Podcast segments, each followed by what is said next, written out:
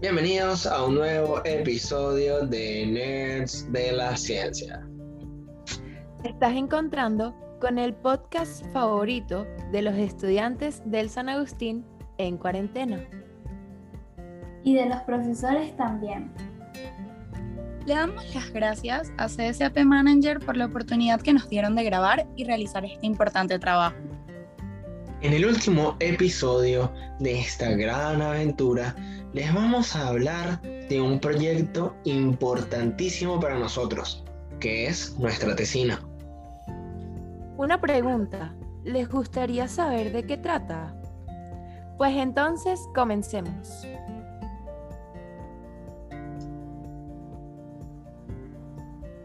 ¿Ustedes saben qué es una tesis? Una tesis de grado es un trabajo de investigación que se realiza al término del ciclo del bachillerato. Amplía o profundiza en un área del conocimiento humano, aportando una novedad o una revisión crítica, aplicando lo aprendido en la carrera, utilizando métodos científicos. Para realizar una tesis, normalmente se siguen una serie de pasos. Estos pueden ser más, dependiendo de la naturaleza de la tesis, pero se resumen en la búsqueda y la elección de un tema, la formulación de un proyecto o anteproyecto, la ejecución del proyecto, la elaboración o desarrollo de la tesis y la defensa de la tesis. Y ahora, ¿de qué se trata nuestra tesis? El título es afecciones cervicales y lumbares producidas por la mala postura al usar el celular dirigido a los estudiantes en edades comprendidas entre 14 y 17 años del Colegio San Agustín El Paraíso para el año escolar 2020-2021. Ahora, hablemos un poco sobre nuestro problema de investigación. Este surge gracias a la preocupación de nosotros en tratar el tema para prevenir afecciones lumbares y cervicales, que son producidas por la mala postura al usar el celular, ya que la tecnología desarrollada nos facilita la vida, pero también puede complicarla y afectar la salud.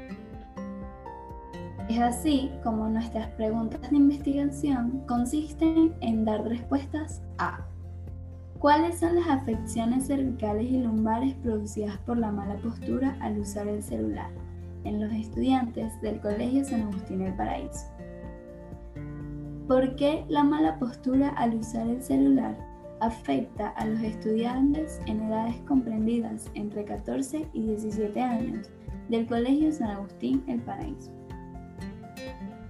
¿Cómo se pueden prevenir los riesgos de salud producidos por la mala postura al usar el celular en los estudiantes del Colegio San Agustín El Paraíso?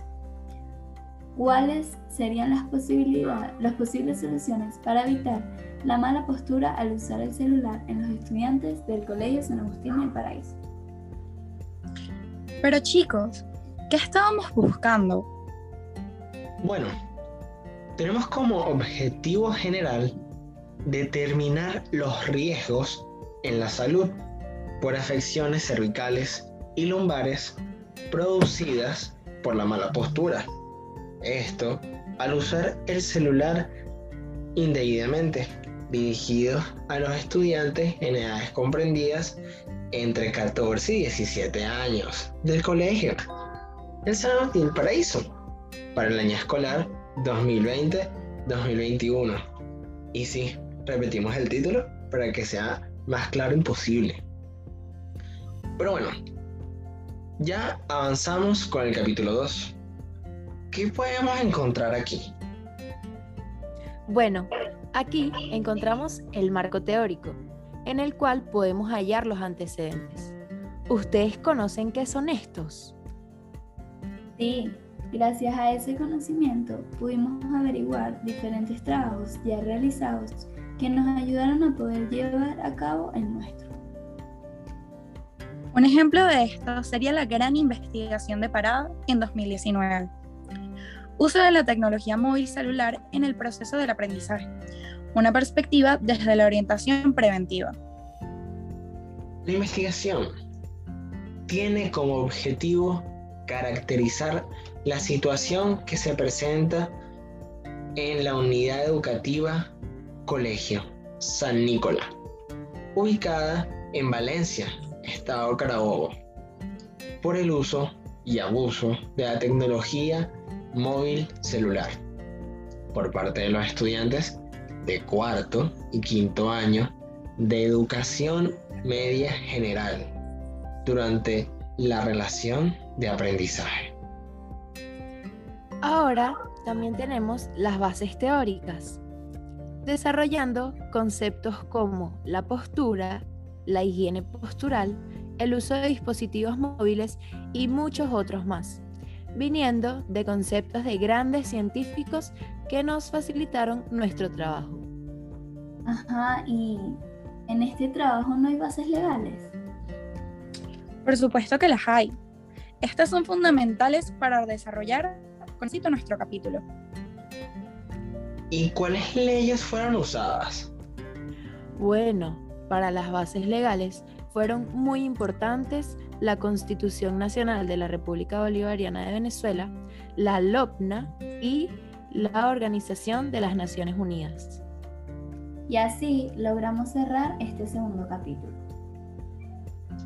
Ya avanzando un poco más, en el tercer capítulo se desarrolló el marco metodológico, detallando minuciosamente cada aspecto que se relacionaba con la metodología seleccionada para este trabajo de investigación, destacando así el diseño, tipo y nivel de la misma. Donde además se desarrollaron las variables, que presentan todo aquello que se mide, se controla y se estudia en una investigación. Gracias a la operalización de las variables, se pudo minimizar las variables susceptibles, tanto las independientes, que fue la postura al usar el celular, y la dependiente, que fueron las afecciones cervicales y lumbares.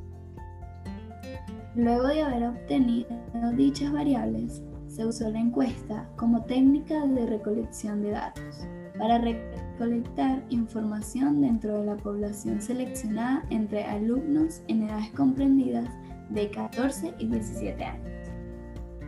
Asimismo, gracias al diagrama de Gantt, se pudo presentar el cronograma de actividades que se fueron desarrollando para la continuidad de nuestro trabajo de investigación.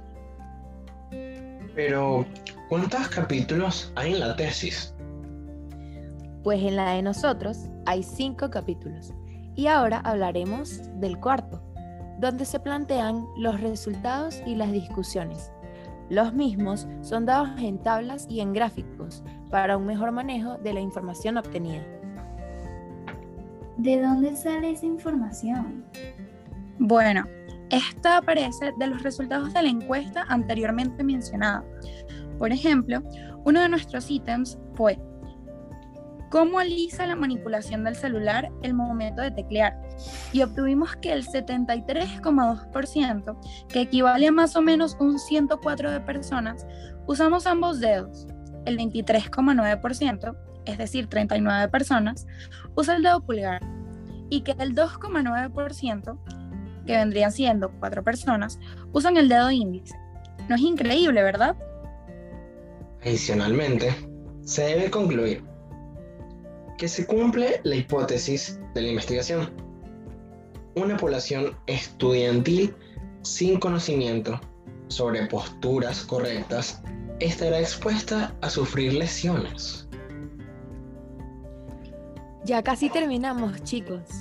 En el capítulo 5 desarrollamos las conclusiones que contienen el cierre del trabajo de investigación, describiendo las interpretaciones derivadas del análisis recolectado. Pero, ¿cómo concluimos esta gran e importante investigación? Pues llegamos a cuatro conclusiones, empezando por establecer que el uso inadecuado del celular con respecto a la postura adoptada al usar el móvil provoca una mayor flexión cervical, obteniendo una afección en esta zona. Luego podemos encontrar que la inadecuada postura complica los músculos del cuello, hombros y espalda. Pero ¿qué le suceden a estos?